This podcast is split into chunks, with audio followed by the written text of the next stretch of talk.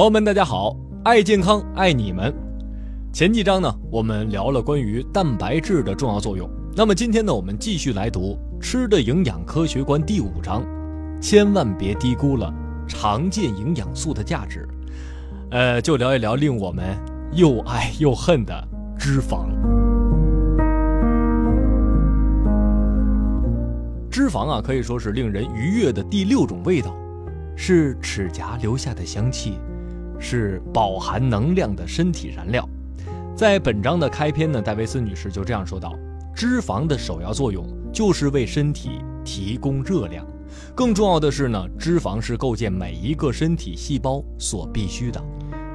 那么，脂肪对身体的重要作用有哪些呢？首先，脂肪与脂肪类的物质可以保持神经系统和大脑的正常运作。其次呢，肾上腺皮质。和性器官所分泌的激素都是由某些特殊的脂肪合成的。最常见的现象呢，就是很多女性为了减肥而小心的避免一切油脂啊，结果呢却导致了内分泌的紊乱。另外呢，脂肪也可以促进肠道内有益细菌的繁殖生长。当我们摄食脂肪之后呢，它们将会被分解成甘油和脂肪酸。每一种脂肪酸呢，都有着特定的名字。即便我们没有摄入脂肪，身体也可以从糖当中合成这些酸。但其中有三种身体是无法合成的。记住啊，一种是亚油酸，还有一种是花生四烯酸，还有一种呢叫亚麻酸。这三种酸呢，就是我们通常所说的必需脂肪酸。必需脂肪酸的首要来源呢，就是天然植物油。玉米、大豆当中有百分之三十五到百分之七十不等的亚油酸，动物脂肪呢只能提供很少的亚油酸。天然猪油是动物油脂当中含亚油酸最高的，但是其含量也仅有百分之五到百分之十一。根据研究显示呢，亚油酸有助于防止或治疗因缺乏某种 B 族维生素导致的湿疹。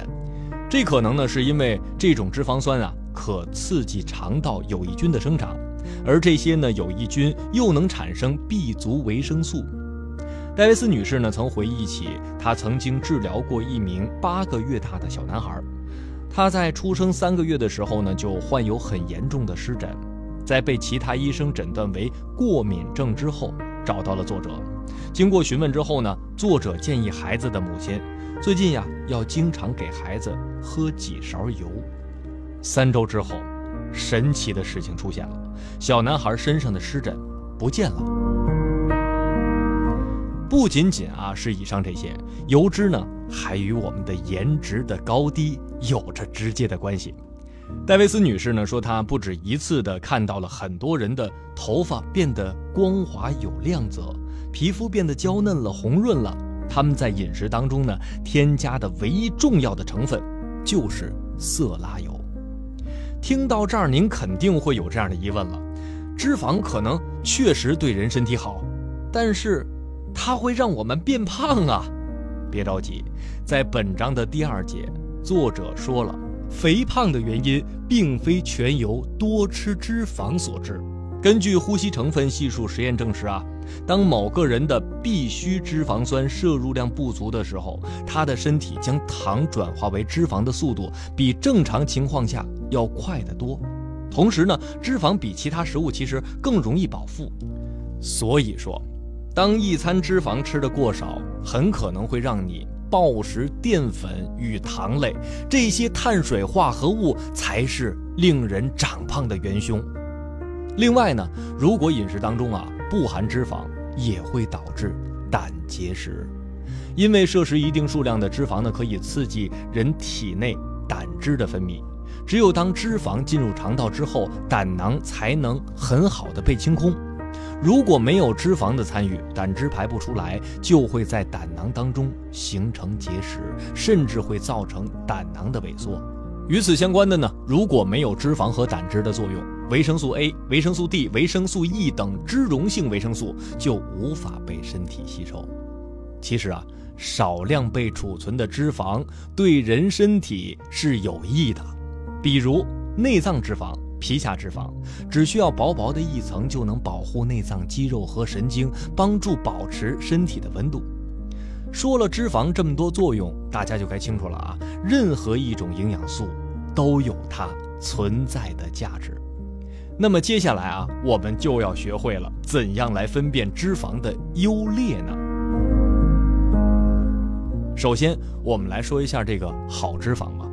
未经过精炼的植物油当中含有较为丰富的维生素 E，天然奶油和蛋黄等动物油当中含有维生素 A，而鱼肝油可为人体提供维生素 A 和维生素 D。卵磷脂呢是脂肪家族的另一个成员。所有天然油脂以及蛋黄、肝脏和大脑当中的脂肪都可提供卵磷脂。说完了好脂肪，我们再来看一看不好的脂肪，那就是饱和脂肪和精致脂肪。